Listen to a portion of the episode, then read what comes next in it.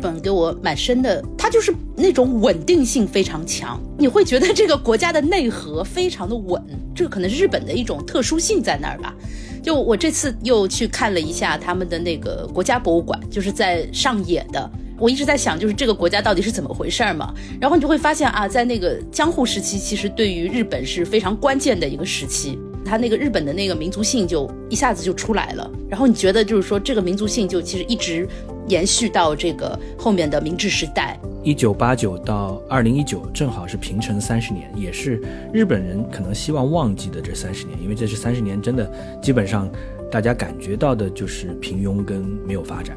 到今年，终于他们突破了之前的高点，让有投资人讲说这是一个叫 psychological closure，对吧？就说你其实之前一直没有没有结束，没有完成，终于把这个过去的这个伤痛完成了，开始可以重新出发了。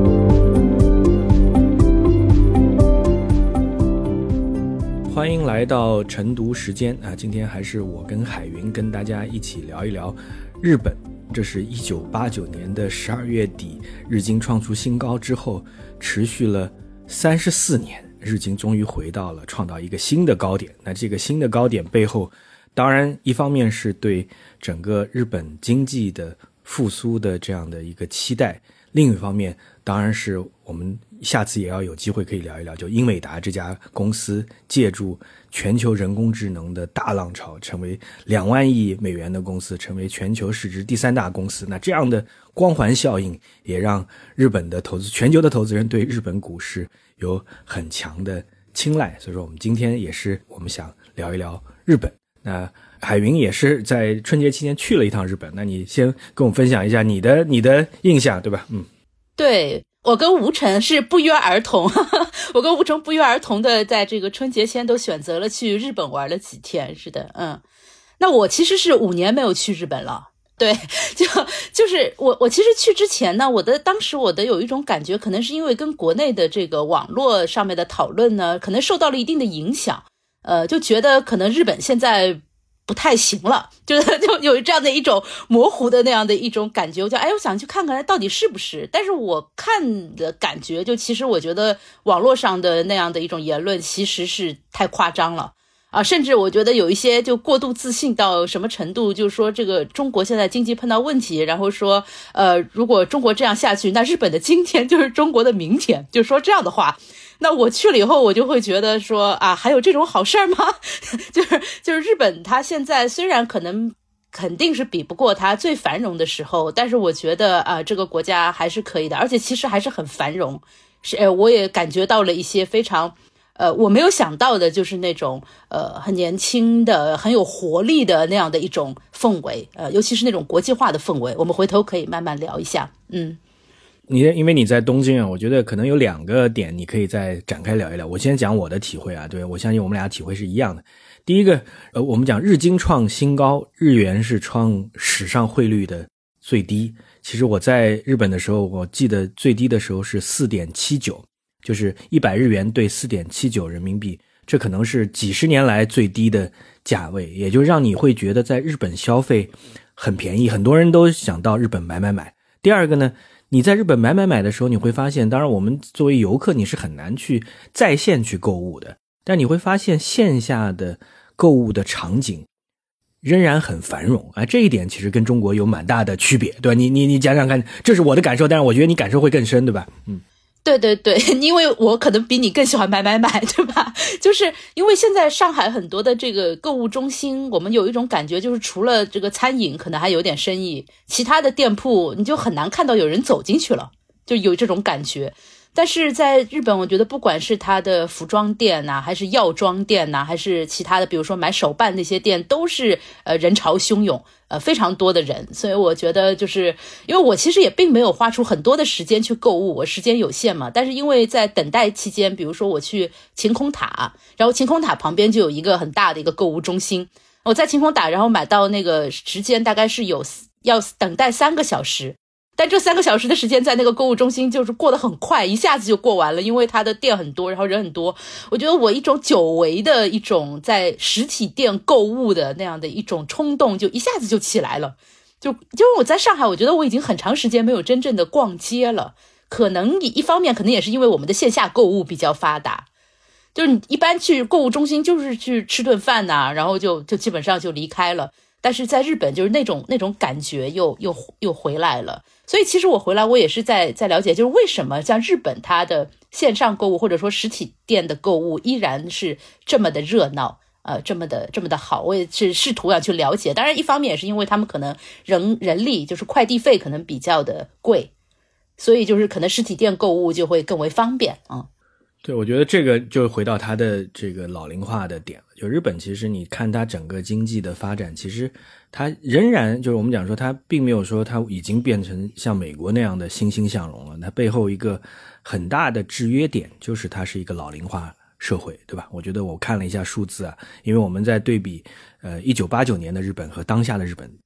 记好，我们今天的最重要的一个框架就是，日本是经历了三十四年才走出它之前的就是泡沫破裂，呃，资产价格暴跌，呃，通缩啊，整个经济好像没有太多的发展，然后整整一代甚至两代人对于未来可能都是前景比较呃灰暗啊这样的一个时代，那现在终于回来，但是回来的结果是什么？就是在。一九八九年的时候，日本的平均年龄是三十七岁，其实还是比较年轻的一个社会。但现在的平均年龄已经是四十八岁了，而且六十五岁的以上的日本人，这个我们讲六十五岁以上基本上是退休的老人，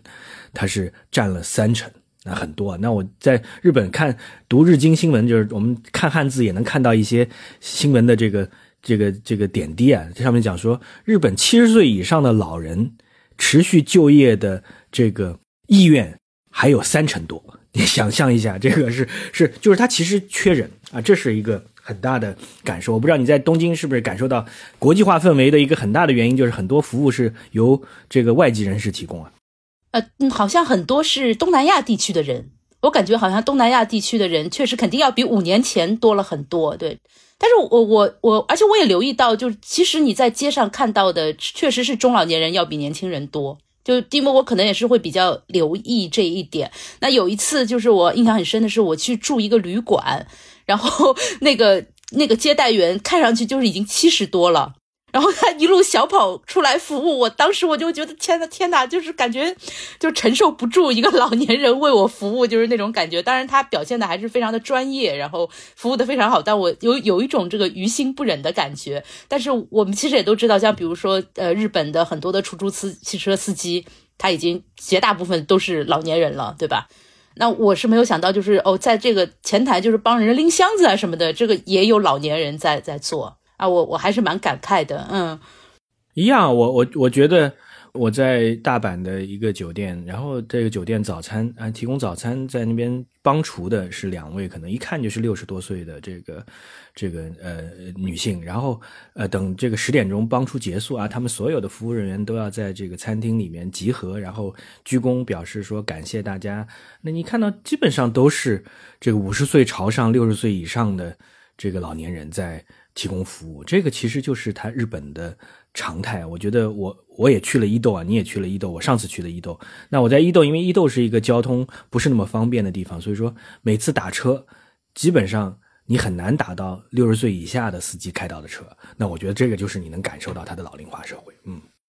嗯嗯嗯，是的，那其实就是说，像我，我在这个日本是有亲戚的。那我跟很多上海人一样，很多上海人在在这个日本都有亲戚。那就是其实是我的表姐，她在八九十年代的时候去了日本，那么她就是留下来。然后她嫁给了一个当地的一个一个男生，然后她生了一个女儿，这这个女儿就等于是中日混血嘛。但是她主要还是日本人，对吧？因为她是在日本这个从小长大什么的。那么她就是最近呃前一阵才结了婚，那最近正好是怀孕。然后我也跟她聊了这个问题，我说这个日本好像就是这个少子化还是蛮严重的。他说是是这样的，但是呢，一般年轻人一一般来说，如果结了婚，如果愿意生孩子的话呢，会想生两到三个。那这是他的第一个孩子啊！我说，我说你这个是不是就觉得相对来说还是比较放松了？他说是的。然后我跟他聊，我我觉得有一种很明显的感觉，就是虽然就是日本和现在比如上海这些地方同样都有一个少子化的那种感觉，但是和我们这边一旦怀孕就会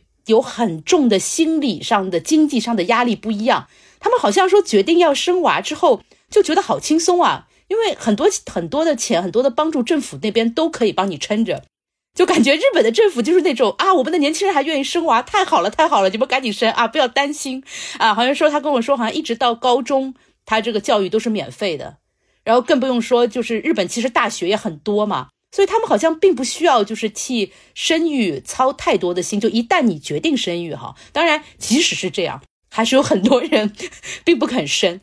对你，你算过了吗？他能给到多少的这个资助啊？有没有算过这笔账啊？第二个就是说，你的表姐会像是会像日本人那样，就是说孩子是孩子的事儿，他们不参与，还是说还像中国人人这样说，这个女儿生孩子了，我要还是要帮忙？哦，我相信我的表姐肯定是会帮忙的，因为他是中国人嘛，他肯定是会帮忙的。另外就是说，如果你这个，因为现在呢，就是说我的这个外甥女儿和她的丈夫都是有工作的，那么可能她生完之后，她是要一个有会有一个选择，就是说我到底是不是要继续工作。如果他决定说，我还是要继续工作的话呢？日本的那些就是托育的那些机构，好像是说六个月你就可以送过去了，而且也是免费的啊。当然，这个最后就是说，如果你选择你自己照顾孩子，我觉得这可能是一个更个人的选择了。就是你你其实是有另外的选择的，其实就这个意思。那我就觉得，可能因为是发达国家，所以它有这样的一个呃雄厚的资本来支撑。因为就像我们聊的，就是日本可能最大的问题就是这个老龄化和少子化这样的一个问题。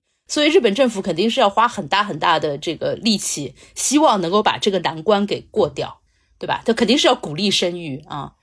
嗯，我觉得这是现在也在很多人在讨论的，就是日本到底能不能像或者需不需要变成一个移民国家，对吧？就是说，它一方面它缺少大量的呃劳工，对吧？尤其是做做这个服务业和体力劳动者，那它其实。呃，我觉得我在东京、大阪，你在东京也看到了有大量的这个呃一线的服务人员，可能是由外籍来出任。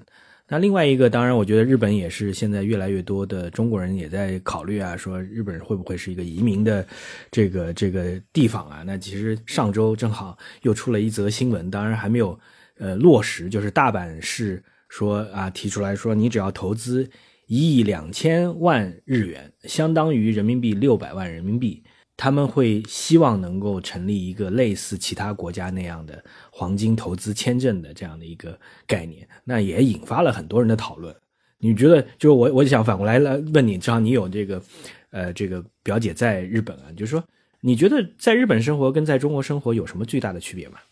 哦，我我不知道，我在日本就觉得好舒服。我我真的就觉得就真的是很舒服，我甚至就觉得它可能就是比那些西方发达国家的城市可能会更适应我们中国人，或者说上海人，就是它那么干净，然后呃很便捷，对吧？然后我特别喜欢它的那种安静的氛围。就哪怕在一个商业街上，的都都很安静，听不到太多的噪音，然后又很高效，人和人之间比较礼貌，就这个，我就这一切我都是还是蛮喜欢的。其实事实上，我已经知道有很多的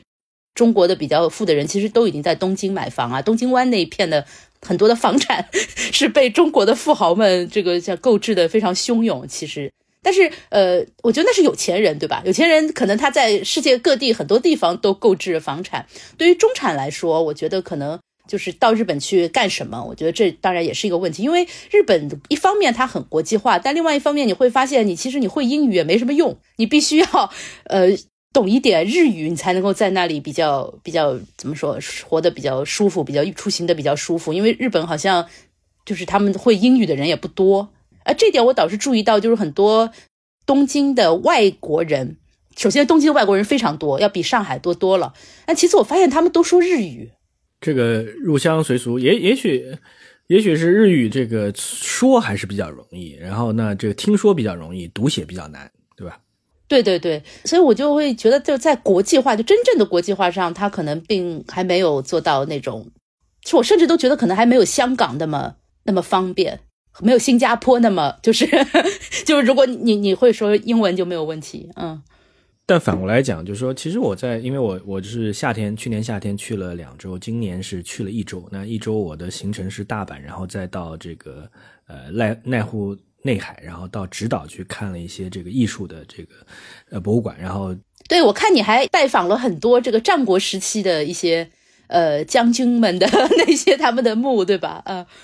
对，还有这个。将军那是另外一个，就是就是，当然在日本你会喜欢的是什么呢？就是说他对古迹啊，尤其是如果大家对战国的日本战国的历史，然后对日本的佛教的历史、日本的自己自自己宗教发展的历史感兴趣的话，它其实有蛮多保护的比较好的，对吧？比如说在京都啊附近就有一座叫比瑞山，那在大阪。附近一步就是高野山，那我至少有一个朋友之前去过高野山，冬天去。那我们到大阪的第一站就是去了高野山。那你就说，如果你是想找到这种恬静的人少的，然后在这种相对比较安静的这个境遇之下去怀古的话，啊，这是很有意思。然后，但是日本它也有很现代的那一面，因为在奈湖内海有好几个岛，那有有一个叫直岛，有一个叫丰岛。那在直岛、丰岛上面呢，都有非常有意思的。非常现代的博物馆，比如说在直岛上，我们去了安藤忠忠忠雄参与的好几个博物馆。那正好这个天气啊，这个我们讲说这个极端真的很奇怪，就是呃日元最低，呃日经最高，然后日本在二月份也经历了非常极端的天气，就是二月的，就是我们在过年期间，它竟然能够很多地方是二十度。大晴天，就像春天、夏天的那种初夏的感受，那就让你会觉得哎很有意思啊。但是反过来，我觉得还是要回到一点，就是我我待了时间一长之后，你会发现，它的确就是说，你比如说你五年没去日本，但是它的节奏、它的秩序没有太多的改变，只是说我们。相对中国的变化，你会发现，哎，它的商业还能那么繁荣，对吧？它以前其实商业，我相信也是繁荣的，只是我们没有那么在意，因为过去这五年中国电商的发展可能已经是把线下已经打得落花流水了。那这个时候你再看到线下这么繁荣的人流，然后这个商场，尤其是在火车站附近的这个商场或者重要景点之间的商场，其实人流是非常高的。哎，你会觉得有特别，但是。因为我们也去了日本的小城，对吧？你小城，呃，电车的围绕着电车的这个时间表，上班下班，然后这个骑着自行车，然后尤其还有骑着自行车的老人和呃带着自行车后面加一个座位，然后一个带着娃的妈妈，那种感觉就是他似乎还在按照他的节奏，他不会有太多的改变。那这样的这个日复一日这样的秩序，其实反过来也是。挺无聊的，对吧？我我是有这种感受，我不知道你怎么看，对吧？就是你你你你任何东西鱼跟熊掌，你想要秩序安定，呃，有规律，但是反过来就是它可能没有那么有意思，不会有太多的变化。嗯嗯，但是就是是有一点，我倒是觉得日本还是很有希望的，就这一点可能跟英国有一点像，就是这两个国家其实都经历了衰落的过程，对吧？就至少跟他们以前曾经达到过的那样的一个高度是不能比的。但是和现在和英国有点像的是，这两个国家在文化创意方面就依然很强。就它可能很多其他地方，它都比如说在日本，我们都知道它的电器业衰落了，然后它的那个汽车业，呃，不是很没有以前那么强了吧？虽然我注意到，就是日本很多的私家车依然都是日产的汽车。我在那儿最有意思的是，我看了半天，我没有看到一辆特斯拉。我很惊讶，因为在上海，特斯拉像街车一样，对吧？但是你到那儿，我就发现还是大量的都是呃，都是本田啊、丰田啊，都是还是这些日产的车。但是这个其实也只是在日本了，可能就是它这个日本的车企肯定没有以前那么那么厉害。但这其实也证明了它在这个新能源车它的发展上是落后的，就或者说它也并不是完全的跟上就是国际上的节奏。哎，但是它的文化创意业确实很厉害，就是。像二次元中心一样的感觉，就我在那个在那个东京的涩谷，它有一个呃大厦叫 Paco，是六楼还是七楼啊？就全都是他们的那个电玩游戏，就是我们说 A C G 的那个中心，有任天堂啊、宝可梦啊，就是就是一大堆，然后全是外国的顾客，就是各个各种肤色、各种头发的颜色、各个国家的语言都能听到，就我就听到了像法语啊、德语啊、英语，当然更多。就他们都在那里，这个疯狂的购买他们热爱的这些游戏，或者是这个动漫角色的周边。那这个其实我还是觉得还是蛮震撼的，就是他确实在这个文化的创意业。呃，仍然是一个国际领先的水平，而且这个原创能力，它这个确实是没话说。包括您刚刚提到的，像安藤忠雄啊什么，就日本的艺术馆、博物馆，就和这些文化艺术相关的这个行业，我觉得它还是很强劲的。当然了，这只是一块儿，就我们也不能指望说像日本啊、英国啊这些地方完全能靠这一块能够撑住它的经济，这也是很很很困难的。就是说，嗯。嗯，对我我我在日本，当然其实不只是走马观花了，也也与这个当地的研究者、当地的经济学家做了。一些交流，那这个交流呢，我们当时是带着这个问题的，因为上一期我们在呃另外一个也是晨读书晨读时间的播客里面提到一本书，叫做《平成时代》，写的很有意思，就是说二零呃一一九八九到二零一九正好是平成三十年，也是日本人可能希望忘记的这三十年，因为这是三十年真的基本上大家感觉到的就是平庸跟呃没有发展。但是最近几年其实回来了，对吧？然后到今年，终于他们突破了之前的高点，让有投资人讲说这是一个叫 psychological closure，对吧？就是说你其实之前一直没有 没有结束，没有完成，终于把这个过去的这个伤痛完成了，开始可以重新出发了。那我们再再聊，我是带着问题的，这个问题就是日本化啊，Japanification，因为这个日本化意思就是说，呃，去年的经济学家顾朝明就说啊，中国。有挑战，就是他担心中国会像日本的陷入到三十年的停滞，三十年的资产负债表衰落。那我们就在问这个问题：说啊，中国跟日本有没有相似之处？那反过来，我觉得听到的最有意思的反馈是什么呢？最有意思的反馈就是，其实如果中国不要去想说会不会像日本那样，但是要从日本管理通缩的经验。和商业模式的发展当中，去找到对自己有价值的点啊，记好这个很重要。就是说什么叫通缩？通缩的概念就是价钱会越来越便宜啊。我们现在看到这个在呃互联网上，在电商上的确是价格会很多产品跟服务的价格会越来越便宜，对吧？那这样的价格战，这样的大家不敢涨价、不愿意涨价，消费者捂着钱袋子，对于这个额外的消费是特别在意啊。这个现象。至少现在是短期在中国存在的。那对于这样的现象，因为日本的问题啊，日本跟很多其他国家的问题，就是它这样的现象持续了很久，也就价格很长时间没有增长。那企业价格没有增长的时候，企业的成长性、企业的扩张的动力就不足。那消费者的一方面消费没有增长，那另外一方面企业不成长，那你的工资也不太可能有成长，就大家进入到一个相对来讲的恶性循环。那在这个过程当中，有些什么值得我们注意？其实有两点，我就想也是分享一下。第一点就是，他说我们要看到在通缩时代或者是在这个价格战时代，到底有些什么样的新的商业业态会出现？啊，这个经济学家就指出来说，举一个例子啊，在就是在一在这过去三十年上市的一家企业是日本的连锁的这个理发店。那这个理发店呢？说在一九八九年的时候呢，一般男性去理发店呢，平均一次是五千日元，不不便宜啊。那五千日元洗剪吹加刮胡子，就是就是全套服，对吧？那现在呢，在进入通缩之后呢，那这样这家公司创业，他就说我要回到第一性原理啊，因为大家不愿意花钱，要捂住钱袋子。那我就想想看，男性剪发最重要的是什么？就是剪头嘛，对吧？把洗，把吹。把什么都取消，那剪完头之后拿这个吸尘器把这个碎头发吸掉，吸掉就完了，有点像国内的快剪，但是它场景氛围可能还要更好一点，价格是一千日元，那就很不一样，就是你五千日元到一千日元，然后你你帮大家省钱，但是最重要的最核心的业务没有变，这是他说，哎，这家公司就成长很好，而且现在很有意思，就是当经济变好了，他说这家公司马上要开新店，这个新店就叫做 Premium。就是原先是基本业务，他要开 premium 业务，因为为什么？因为大家愿意花钱了。这个是蛮有意思的一个案例啊，就是说你在通缩的时代，或者说这个价格竞争非常激烈的时代，会怎么样出现新的业态？其实很多现在中国研究者也在去日本去看啊，比如说优衣库，其实是在过去三十年创建出来的，那无印良品也是过去三十年创建出来的。为什么这样的品牌在日本一下子能够爆火？背后就是因为哎。大家不花钱了，但是大家仍然希望是在一个合理的价位拿到高品质的这个呃服务，找高品质的产品。那这个时候，它就反而是这样的价位的产品就应运而生。哎，这是值得我们仔细去思考的。嗯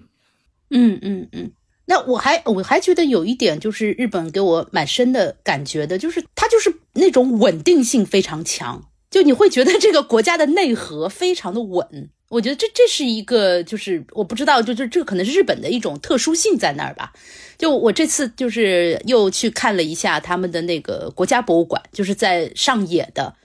然后我当然就是其实跟我之前看也没有什么区别，但是我会更留意就是他们的那种，就是因为我我一直在想，就是这个国家到底是怎么回事嘛。然后你就会发现啊，在那个江户时期，其实对于日本是非常关键的一个时期。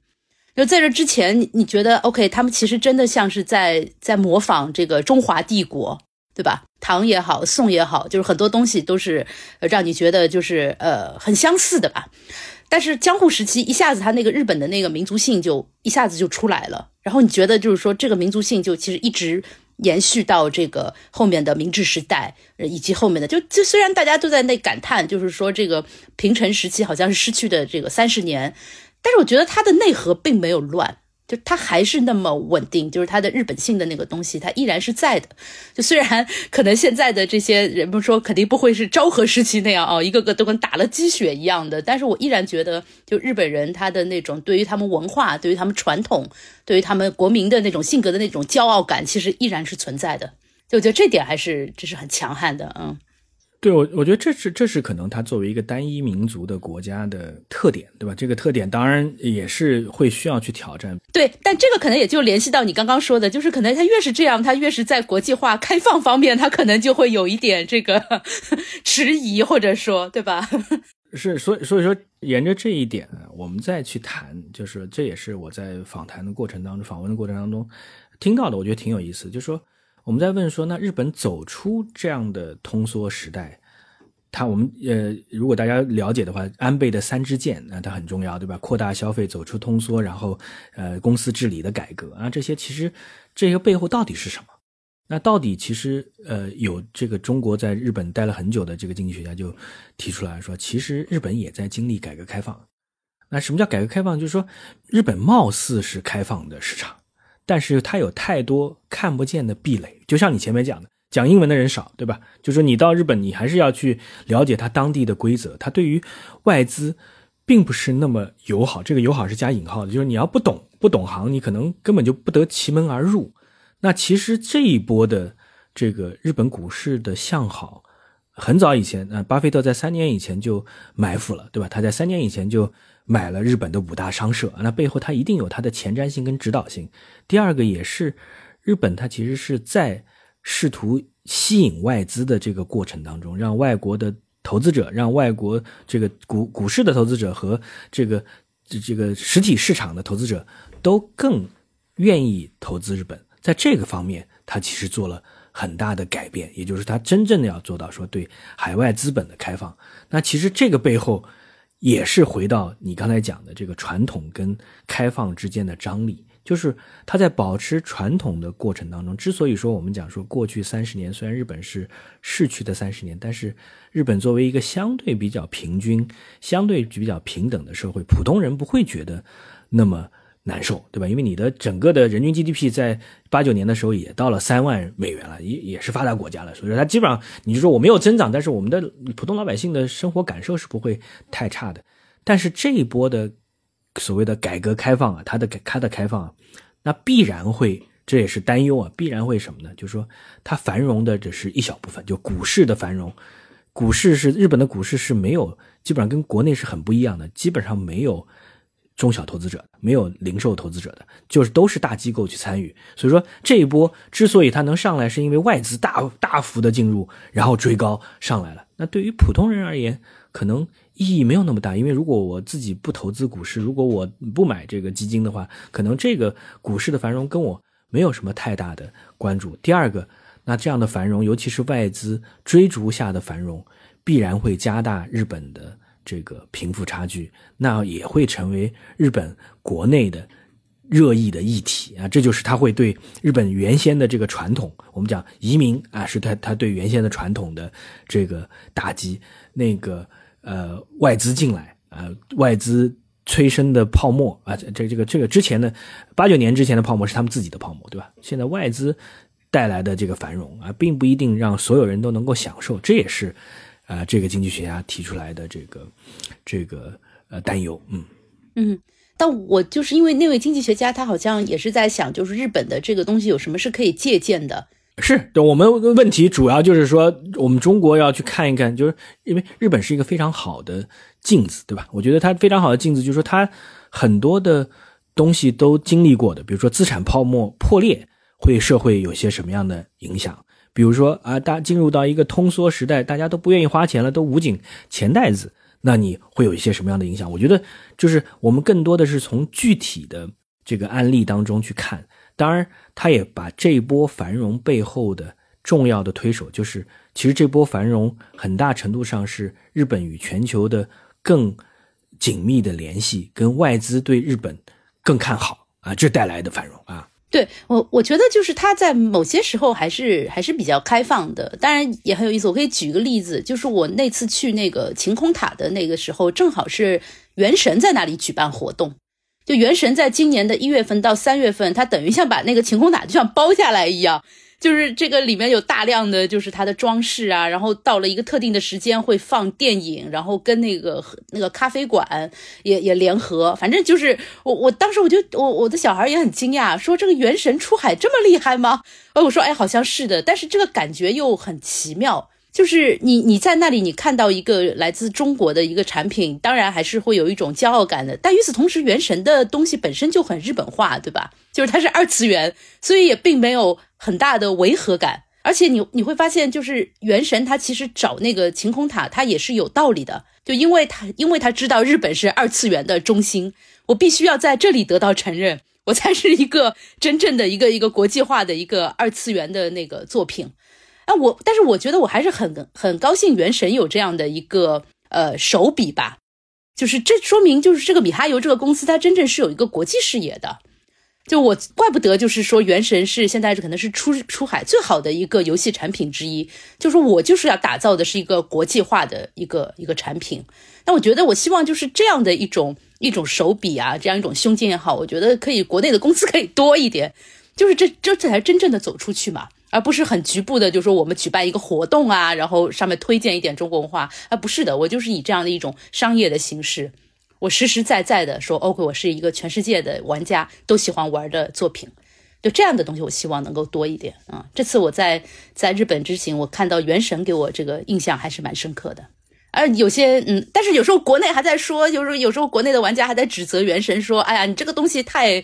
太日本化，太二次元了，我觉得就是，哎呀，真的是没有必要，就是有时候这样的指责，嗯，对，就是反反过来还是说这个，就说呃，一定是开放，然后尽可能的融入，然后呃，不是那么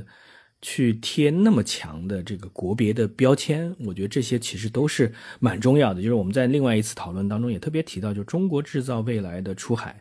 它其实很多时候就说我可以做到品牌本土化。制造中国化，渠道全球化，对吧？你这个无所谓。你说我贴的这个牌子不需要，它一定强调是中国制造的。但是你只要有中国制造的这个呃研发的能力，这个。呃呃，品控那，但是你又会在当地用多元的方式去融入，其实是更有价值。我想最后再聊一下，就这也是我带小朋友去日本，其实经常会观察到的一点，这也是值得我们自己自己仔细去思考。因为比如说你在这个，因为我们大家出行，你刚才也抱怨了，就在日本没有办法租车，所以出行基本上全是公共交通。那公共交通，日本的公共交通的好处就是，它能够把呃不同的交通体系。帮你连起来，它是以人为本的。比如说我去高野山，对吧？我就我说我坐电车，然后要坐索道，然后索道上去到山山上还要再去坐公车。那这三样东西它其实是连在一起的。就是电车下来，它一定是五分钟之后那个索道上；索道下来，一定是五分钟之后那个汽车呃开。那它就这样的话，对于这个一个游客来讲，你自己不开车，你基本上也可以不用耽误时间啊。这是它的一点。第二点，其实。呃，我特别建议大家，就因为我相信大家都会有感受的，就是说你到东京或者大阪的这个或者京都的这个火车站，你会发现，你去仔细观察一下这个火车站跟国内的高铁站的区别。那我就让小朋友去观察，最后我们总结的经验就是什么呢？就国内如果人多的话，国内的火车站叫做人山人海，你让大家首先进到火车站，然后进到。庞大的候车大厅，那候车大厅里面当然有餐饮有娱乐，但是餐饮跟娱乐是这个辅助的。呃，大量的这个座椅是重要的。那人多的时候连座椅都坐不了，对吧？大家就要等，等到车来，对吧？这是人山人海的概念。但日本它，我觉得它在我们不不讲小火车站，它的京东京跟京都的火车站还是比较大的。但是你会发现，这样的火车站最大的区别就是它没有候车区，它没有候车大楼。然后它，你你在呃刷闸进和刷闸外面，其实更多的时候它是鼓励人流动的。那流动就是说你要减少验票的时间，一次验票而不是两次验票。第二个呢，你在等火车的时候呢，你不是需要在候车厅等。你在那个火车站所属的这个大庞大的商业体当中，你可以吃饭，你可以买东西，你可以做很多事情。到了需要上车的时候，这个验票，到到站台上车就好了。这样的时候，它其实很大程度上发挥了火车站作为一个枢纽。它的商业价值，因为这个商业价值是人流的商业价值，所以你看，在所有的火车站，因为我我记得很清楚，你在东京或者在京都，其实你最后想要买手办的时候，其实在火车站买买各种各样的礼品的这个店，其实是人潮汹涌的，他就把人流善用起来。其实这些。不需要说，我们说背后有什么科学道理，就是说，你如果把人驻留的时间不是坐在那儿等车，而是在各种商业体当中，在这个流动的时候，那你会发现火车站其实是一个巨大的金矿，这是我的感受啊。嗯，那我还想聊一点的，就是你刚刚说他也在这个开放啊什么的，但是呃，就可能还是有一个问题，就是说他们到底能开放到哪一步？就是我觉得这就还是存在着一个某种矛盾，因为我们大家都知道，就是日本非常干净，非常的安静，然后非常讲究秩序，对吧？但如果你一旦一开放，如果是真的就是大规模的开放的话，我觉得它现它现在的那样的一种高度的秩序，它一定是会受到冲击的。那么就是他那些就是被大家就是称赞的那些优点，他可能就没有那么明显了。就比如说如此干净的公共卫生间，对吧？就包括就是那种路面上就是真的是没有灰尘，他一定是会受到冲击。那么他国民他的忍受度到底有多少？我觉得这个是是可能是一个问题吧。就包括我刚刚我说我跟你抱怨，对这个这个背后这个背后可能是日本到底是要。同化所有外来的东西，就是说你要，就比如你要成为我的，你要移民日本，最重要的是你要变成日本人，就变成日本人的习惯、呃秩序，还是说他会？当然，我我至少我觉得大城市跟小城市还是有区别的，就是说在某些大城市，它其实是变得更开放、多元啊，你可以保留你的这个习惯。其实这样的多元，我们也。呃，看重对吧？我觉得，因为我们还是浮光掠影。我觉得，如果如果在东京你住下两三个月，可能会有更深刻的感觉。就大到底未来的选择是说，啊，我变成是沙拉酱一样的啊，这个让更多的不同啊，其实我也能够包容啊，有一些秩序的呃混乱或者怎么样，我也可以呃理解。还是说，他还是希望成为更多同化的力量，就是说。呃，可能你来来久了，你都要按照我的这个节奏，我不会为你改变我的节奏跟秩序。对，因为这其实是这个呃民族国家，就是他要现代化、继续现代化、继续发达，他必须要做的一个选择，因为它不是像美国这样一上来就是一个移民国家，对吧？它是一个民族内核非常强的、非常深厚的这样的一个国家。我觉得这可能也会成为一个呃蛮蛮重要的，他们需要面对的问题，跟这个少子化。差不多重要吧，在某种程度上，因为他在在靠日本的年轻人生，他其实可能也也生不出多少来。他总在一定程度上，他还是要开放移民。那么最想去移民日本的，一定不会是特别发达国家的，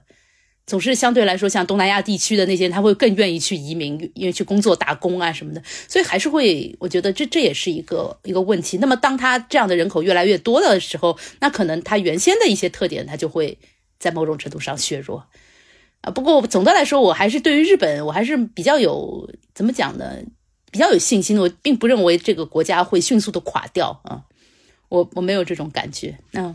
我的整体的感受，就我们一直是把日本当做。三个重要的镜像，第一个我们已经讲过了，就是说它过去呃逝去的三十年能给中国什么样的启示。第二个是它日本在当下啊，它它因为它之所以能够繁荣，一方面是走出自己的困境，走出通缩，它不断要这个消费通胀指数哎温和，甚至够快一点，它都愿意。它是所有西方市场里面到现在唯一还没有高通胀。唯一还希望有更多的一些通胀能够增加成长性的这个国家。然后在这个过程当中，它其实也在思考怎么开放，因为股市的日本股市的繁荣的一个很重要的背后，也是它对公司治理的改善啊。这个公司治理是按照西方投资人的视角来看的啊，你不要手上有太多的现金，你要有成长性，你要呃有有一定的投资，要么你就是回馈这个这个投资人啊这一套的理念，哎，慢慢慢慢也在接受。那第三个还是蛮重要，就是说我觉得它的。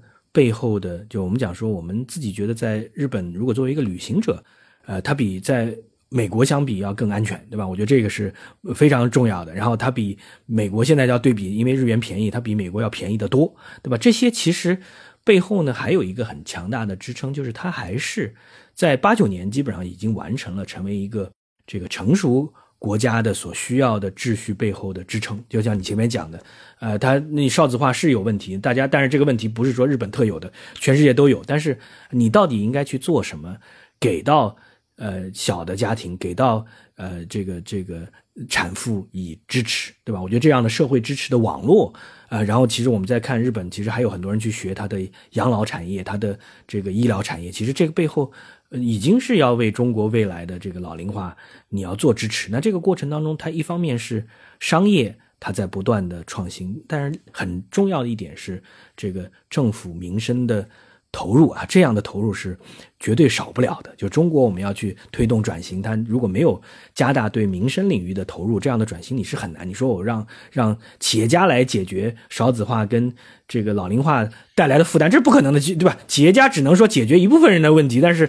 全全社会的这个问题一定还是。这个呃，政府要去解决的，这个其实是也是，就是日本它作为一个案例，作为一个镜子，其实很值得。就是我们讲说，我们在做任何的社会课题、复杂问题的研究的时候，你肯定不希望是关门闭门造车嘛，你去看看人家做什么，绝绝对对你有参照系，对吧？嗯，对对对，我接着您的话，我还想再聊一点啊，一点就是说我其实觉得日本的原创能力还是蛮强的。就这个原创能力不只体现在我刚刚说的二次元啊、艺术啊什么的。你看，其实优衣库它的原创能力也很强，就它其实也是一个科技科技企业，只是体现在服装上而已。就是我觉得中国可能企业它可能还是更多的追求一些规模效应，然后然后追求啊多赚钱啊什么。但是有没有就是更多的企业它有一个呃非常重要的一个怎么讲，就是原创性。然后它的品牌是真正的，大家看到这个品牌，然后就能想到某种文化、某种精神，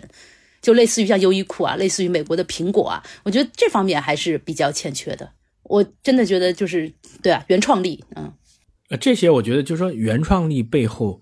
还是有两点嘛。第一点就是，呃，你的这个平均的收入水平和平均的这个国民的。呃，待遇已经到一定水平了，那就会鼓励很多人，就是很多人他就不愿意啊，我不太愿意再到一个机构当中去做螺螺丝钉了，我可能有更多的机会，对吧？第二个是这个原创率背后，它其实也是说我，呃，还是中国也是一样，就是说它会用户为先嘛，就是用户的需求到底在哪儿？我觉得像优衣库，它就很能理解，在一个就是大家相对捂紧钱袋子，但是又追求高质量生活的过程当中，它会需要什么样的产品？在你只要理解这一点，你就可能有很多新的创意。所以说，反过来，它对中国的还有很重要的启示。我想再强调一点，就是说，经济发展放慢，并不意味着这个创新跟商业模式的迭代会放慢，因为你。大家放慢不是说我我回到解放前我放慢我就说我今年花一百块钱，明年可能还是只花一百块钱，但是我还是在花一百块钱。这个时候这一百块钱我到底花在哪儿，对吧？原先我可能一百块钱我是这个五十块钱花买 LV 包了，对吧？现在我发现我我不用啊，我十块钱买包，那谁能把我这十块钱买包的钱挣出来？那他就他会是一个。重新分配过程当中，你会发现有些产业可能衰落，但是会崛起很多新的、更有意思，而且更回归本质的产业啊，这是特别有价值的。就是中国，大家不要一窝蜂。其实，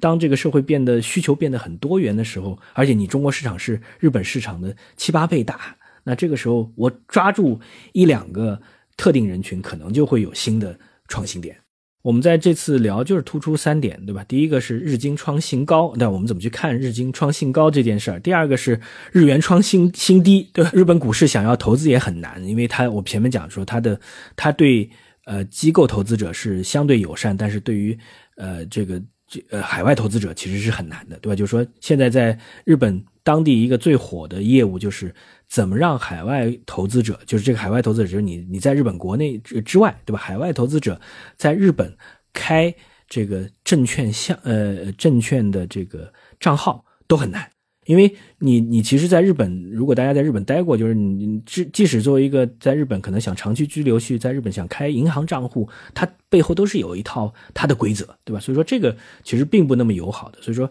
呃，股市当然它就是它，我所以说我们要强调它的股市的繁荣是海外机构投资者对日本，呃，完全改变了态度之后的追捧。这个追捧也跟全球现在人工智能带来的。呃，英伟达带来的这光环效应是有关的，那这是这第一点，对吧？下次可以去聊，对吧？这是第一点。那第二点，对，找一些专家。那第二点呢是，呃，日元新低，对吧？我觉得日元新低让我们作为游客，你会在日本会觉得，哎，价格真的很，呃，至少跟上海是相当的，是平民的，对吧？第三个就是日本，日本作为一个镜子，对吧？我觉得我们一直在，就是说，我们不是讲以日为师，没有必要以日为师，但是日本它作为。作为一个参照系，对吧？他做过哪些了，对吧？你你可能你现在正在面临的困难是，你面临新的挑战是他过去二三十年呃长期应对的啊，他有他有应对好的，他有应对不好的。那这个时候你做一些。调研啊，做一些案例分析，其实对我们来讲就少走，你你至少少少一些试错的成本。我觉得这些是我们去研究日本的点，所以说我们绝对不会简单的做一个价值判断，说它是好还是不好，或者你是哈日还是你是是怎么样？我觉得没有必要。就它作为一个对吧，作为你的一个邻邦对吧，而且去又那么方便，那你去作为一个观察者啊，看看它其实特别有价值。这也是我想我们今天闲聊。想给大家的一些对吧？个人观点。